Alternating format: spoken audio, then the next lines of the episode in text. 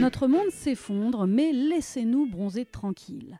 La presse économique s'émeut en gros caractères de ce que les ouragans Irma et Maria ont eu comme impact sur le tourisme dans les îles des Caraïbes. 741 millions de dollars, c'est le chiffre annoncé du manque à gagner pour l'ensemble des îles et ça en fait des rhums coco qui n'auront pas été bu. C'est vrai que pour leur survie économique, les îles des Caraïbes dépendent en grande partie du tourisme. Le tourisme, c'est en moyenne, hein, globalement, 15% du PIB de la région. Signalons au passage qu'aux îles Vierges britanniques, le tourisme, c'est carrément 98% du PIB, record mondial. Et bien sûr, je vous le donne en mille, c'est un ghetto de riches et un paradis fiscal, ce qui en fait un peu un enfer sur Terre.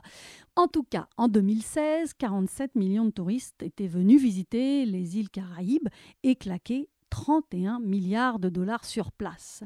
Mais en 2017, patatras, les ouragans sont passés par là et le tourisme a chuté, car tout bon touriste qui se respecte ne va pas prendre le risque de descendre dans un hôtel dont la piscine est cassée ou de manger dans une assiette éméchée.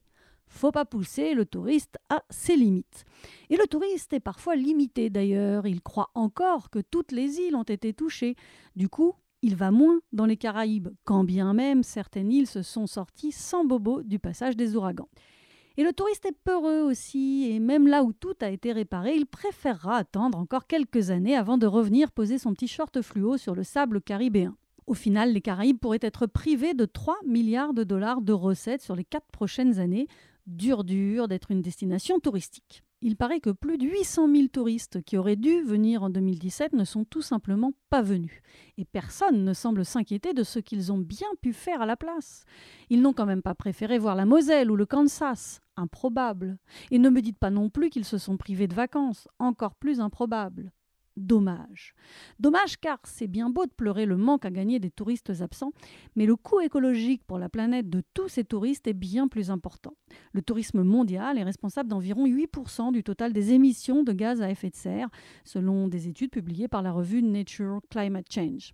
Et à mon avis, les touristes des îles Vierges britanniques battent aussi tous les records dans ce domaine c'est qu'il faut en brûler des kilos de kérosène pour transporter tous ces petits corps bronzés, et des litres de pétrole pour les trimballer sur place, et puis il faut les nourrir, les divertir, construire des infrastructures. Bref, le tourisme et les voyages d'affaires, soi-disant professionnels, mais qui ne sont que du tourisme payé par l'entreprise, génèrent plus de 4 milliards de tonnes de CO2 chaque année. Pour vous et moi, X milliards de tonnes, on se dit que c'est beaucoup, mais on ne sait pas trop ce que ça fait. Eh bien, ça fait que dans certains pays, insulaires notamment, l'activité touristique représente jusqu'à 80% de la pollution carbone locale. Le tourisme, c'est des retombées financières, certes, mais c'est aussi beaucoup de retombées polluantes. Et vous savez quoi? Le tourisme mondial est en pleine croissance, ce qui laisse présager une détérioration de l'environnement encore plus rapide. À quand une taxation carbone pour faire payer aux pollueurs leurs émissions de gaz à effet de serre? Eh bien, pas pour tout de suite, j'en ai peur. En attendant, être un globe-trotteur, c'est surtout être un pollueur, à moins de ne voyager qu'à pied, mais j'en connais pas beaucoup dans ce cas.